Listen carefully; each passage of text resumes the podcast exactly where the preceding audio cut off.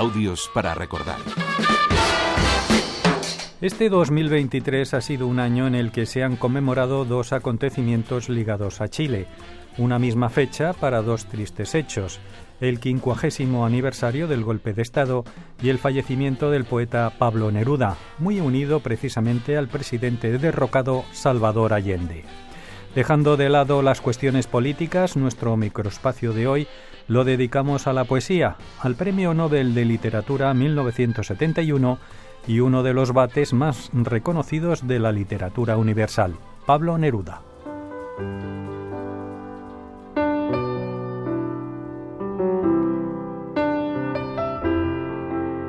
Todo lo que usted quiera. Sí, señor. Pero son las palabras las que cantan, las que suben y bajan. Me prosterno ante ellas las amo, las adhiero, las persigo, las muerdo, las derrito. Amo tanto las palabras. Sirvan las primeras líneas de La palabra de la obra poética Confieso que he vivido para conocer el amor de Neruda por la lengua española. Persigo algunas palabras, son tan hermosas que las quiero poner todas en mi poema. Y como complemento a estos versos traemos a colación un testimonio grabado en 1968 cuando Pablo Neruda pronunció unas palabras en defensa del idioma español. Idioma de tanta belleza y de tanta historia. Ahora en los últimos años, como sucede siempre con las modas, eh, tenemos las revistas literarias los comentarios de la poesía, todos llenos de Eliot y de Kafka, y se nos olvida un poco que todos ellos desaparecen ante un terceto de don Francisco de Quevedo, que sin embargo fue poco conocido como poeta y más como un extraordinario y cruel humorista y estudioso del alma humana.